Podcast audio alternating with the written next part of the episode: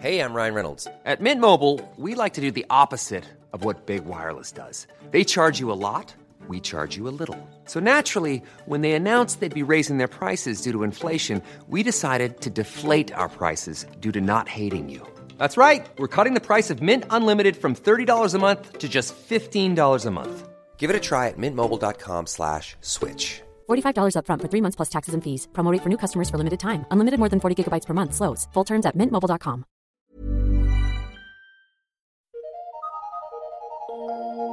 Eu sou Mário Persona e essas são as respostas que eu dei aos que me perguntaram sobre a Bíblia. Sua dúvida é se você poderia evangelizar utilizando folhetos evangelísticos, já que nós não encontramos isso na Bíblia. Bem, alguns cristãos acreditam que só, nós só devemos evangelizar da maneira como os primeiros cristãos evangelizavam, isto é, pregando em ruas, praças, salões ou residências. Isso excluiria, obviamente, os meios modernos, como a distribuição de folheto e também mensagens eletrônicas e mídias eletrônicas. Obviamente, nós não vemos uma evangelização por folhetos nos tempos bíblicos, porque o papel talvez não fosse ainda conhecido na Palestina do primeiro século, apesar de já ter surgido na época no Oriente, onde ele foi inventado. Nos tempos bíblicos, os textos eram escritos manualmente em placas de argila, tábuas de madeira, placas de metal, peles de animais, papiros, que era uma espécie de papel rudimentar. A imprensa viria bem depois, apesar de já ter sido inventada antes no Oriente. Se hoje nós nos limitássemos a utilizar os meios ou mídias do Antigo e Novo Testamento, as nossas Bíblias viriam em rolos, rolos de peles. Pois onde você lê livro, na palavra livro, onde aparece a palavra livro na Bíblia, original é rolo. A importância da evangelização não está hoje na mídia utilizada, mas na mensagem que é passada. Hoje nós evangelizamos usando multimídia, além do papel, mas eu já ouvi argumentos de irmãos contrários à utilização da internet por ser um meio que reúne muita perversão. O mesmo, porém, pode ser dito da mídia papel e do livro. Entre, você entra numa biblioteca e ali você vai encontrar uma Bíblia ao lado de um livro de doutrina pagã ou um romance erótico. Do mesmo modo, a web é também uma vasta livraria, e porque o mundo jaz do maligno, até mesmo a pura e santa Palavra de Deus será encontrada nas mesmas mídias ou meios, como papel e etc., que são usadas pelo inimigo de nossas almas. A, a maravilha do folheto evangelístico, que hoje também pode ser produzido na forma de mensagens breves em mídia eletrônica de áudio e ou vídeo, está na rapidez como ele coloca, o folheto coloca o pecador diante da palavra de Deus. Abacuque 2,2 diz assim: Então o Senhor me respondeu e disse: Escreve a visão e torna bem legível sobre tábuas, para, quem, para que a possa ler quem passa correndo. Originalmente, essas tábuas ou tabletes talvez fossem de madeira ou argila, mas o foco estava na facilidade como elas podiam transmitir a mensagem. E assim é o folheto evangelístico e a própria Bíblia, que hoje pode ser encontrado em forma de tablete nas mãos de cada pessoa que possua um smartphone ou um tablet. Mas voltando especificamente à mídia papel, o que fazer quando a evangelização usando folhetos é proibida, folhetos impressos? Na verdade, é preciso diferenciar as coisas. Existem lugares onde a evangelização, de qualquer maneira, é proibida, independente do meio utilizado, como acontece em alguns países islâmicos. Mas existem lugares, inclusive no Brasil, onde a panfletagem é proibida, independente se ela tenha cunho evangelístico, comercial, para venda de produtos, imóveis, serviços, etc. Nós somos ensinados a obedecer às autoridades, por isso é preciso sabedoria e cuidado no modo como evangelizamos, para não transgredirmos alguma lei, não contra a evangelização, mas alguma lei contra o meio utilizado. Se eu estiver em um lugar onde exista uma lei dizendo ser proibido evangelizar de camisa preta, eu teria o cuidado de usar uma camisa branca. Eu estarei evangelizando sem desrespeitar a lei. Mas se a lei disser que é proibido evangelizar de qualquer maneira, então eu serei obrigado a transgredir esse mandamento de homens para me ater ao mandamento de Deus, que diz: pregues a palavra, instes a tempo e fora de tempo. 2 Timóteo 4:2. Pedro, que fora preso por pregar o evangelho, deixou claro que não iria parar de evangelizar e ele disse assim para as autoridades: Mais importa obedecer a Deus do que aos homens. Atos 5, 29, porque estavam querendo proibi-lo de evangelizar e não exatamente o modo, o meio que ele estava utilizando para evangelizar. Mas o cristão sábio procurará andar neste mundo sem causar escândalo.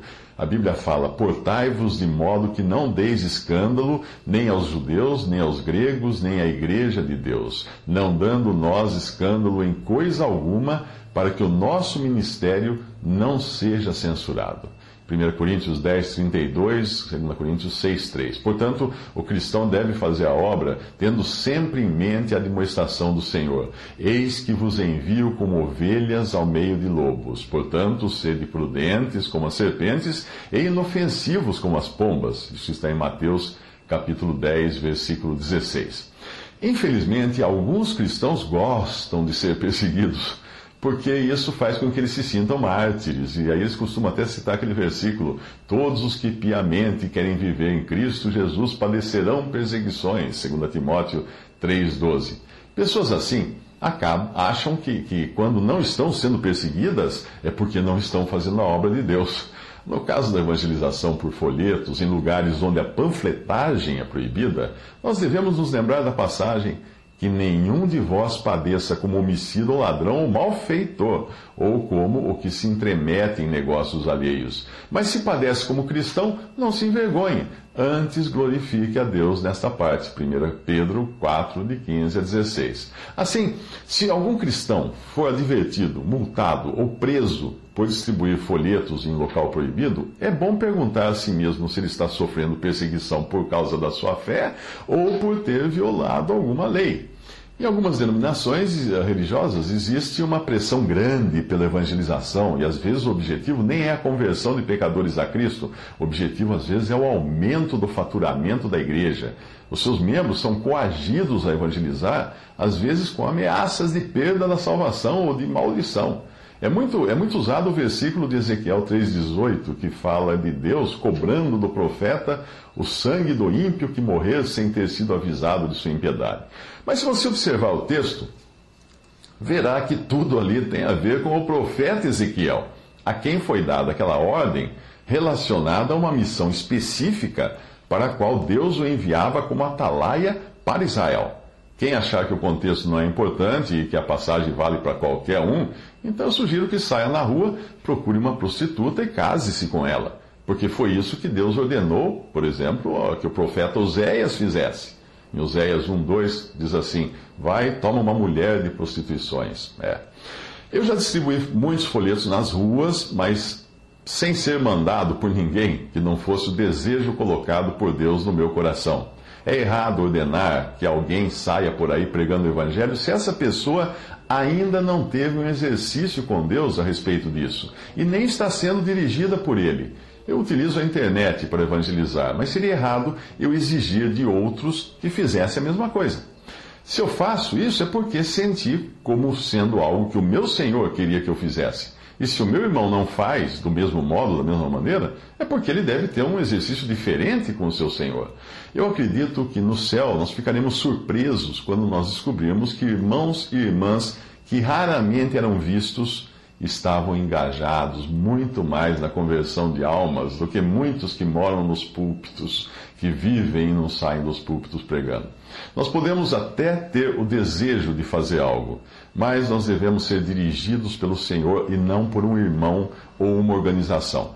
Se você acha que não existe contraindicação em pregar o Evangelho, então ficará surpreso com esta passagem.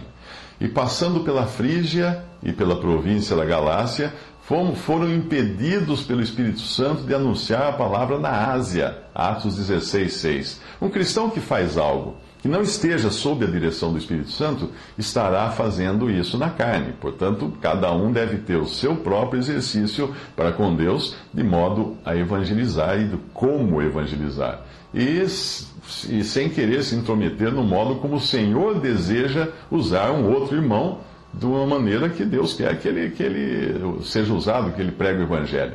Não me parece aconselhável se intrometer no que o outro faz, principalmente quando me lembro do que o Senhor disse a Pedro.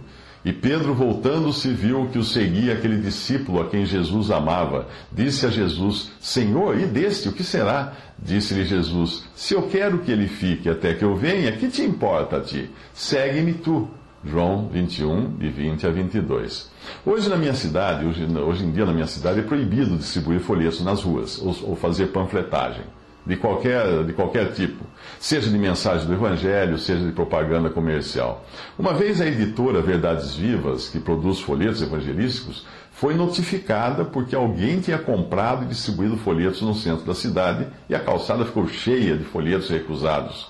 Para evitar a multa, foi preciso explicar para a prefeitura que a distribuição não era da editora, mas de pessoas que compravam material. E no próprio folheto estava claro que o material não era para ser usado de forma a sujar as calçadas.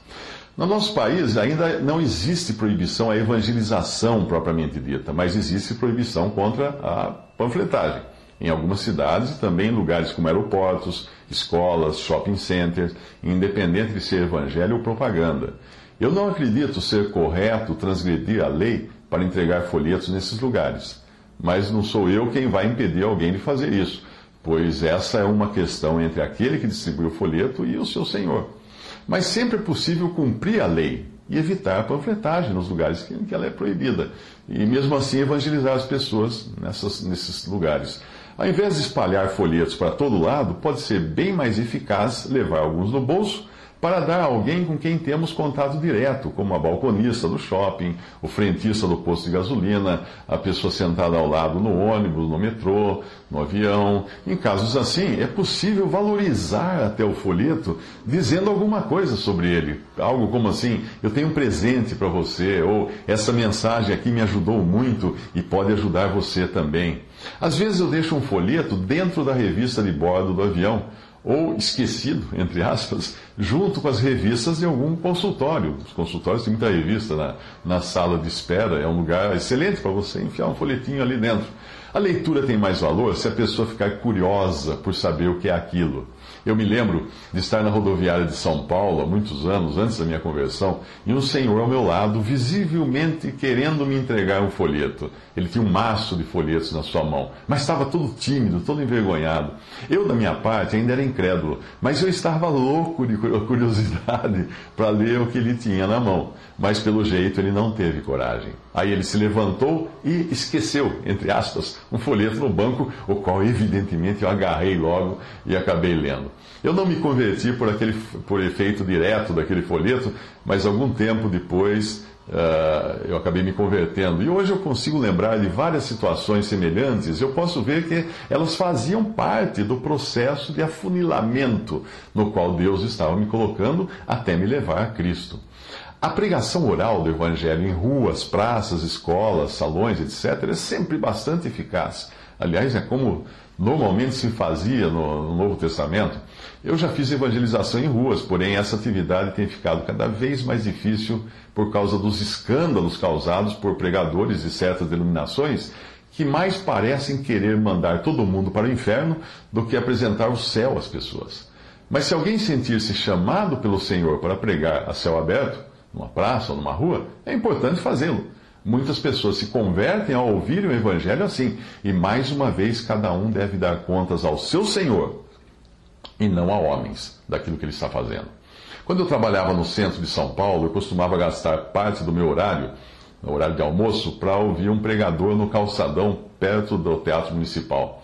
Ao contrário daqueles que nós costumamos ver por aí, que ficam dando socos na Bíblia, fazendo voz de monstro para assustar os transeuntes, esse falava do Evangelho com uma paixão e um brilho no olhar que realmente cativava as pessoas. Ele falava do amor, da salvação, do perdão, da obra de Cristo. Eu conversei com ele algumas vezes e ele me contou que havia se convertido lendo uma Bíblia que um testemunha de Jeová tinha deixado no seu carro, porque ele tinha trabalhado de taxista antes. Mesmo lendo aquela Bíblia com o texto tão adulterado pela Sociedade Torre de Vigia, como é a versão da Testemunha de Jeová, uh, um texto que nega a divindade de Cristo, ele acabou crendo em Jesus, Deus e homem. Deus usa a maneira como ele quiser. Ele não era pregador profissional ou mandado por alguma igreja, mas ele tinha o dom. Ele aproveitava também o seu horário de almoço para pregar. Curiosamente, ele estava sendo processado pelo presidente de uma indústria farmacêutica, uma multinacional, cuja sede, o escritório, ficava por ali. E o, o, tal presidente da multinacional não aguentava mais ouvir o evangelho, porque o som era canalizado até o último andar do seu edifício. Ele entrou com uma ação contra esse irmão pregador, alegando que ele usava amplificador de som sem autorização da prefeitura. Mas ele recorreu, provando que tudo o que ele possuía era uma voz muito potente que Deus havia dado a ele.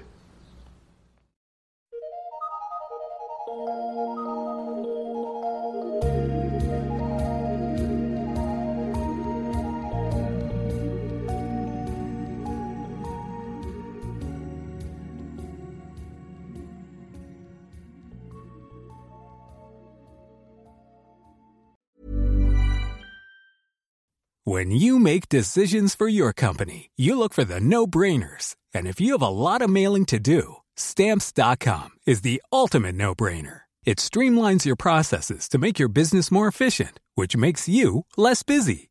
Mail checks, invoices, legal documents, and everything you need to keep your business running with stamps.com.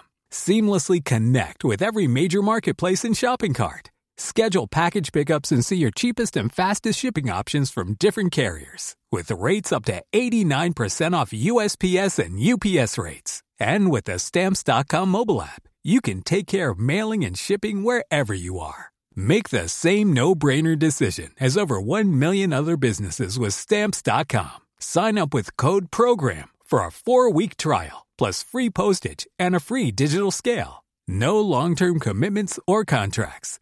That's stamps.com. Code program.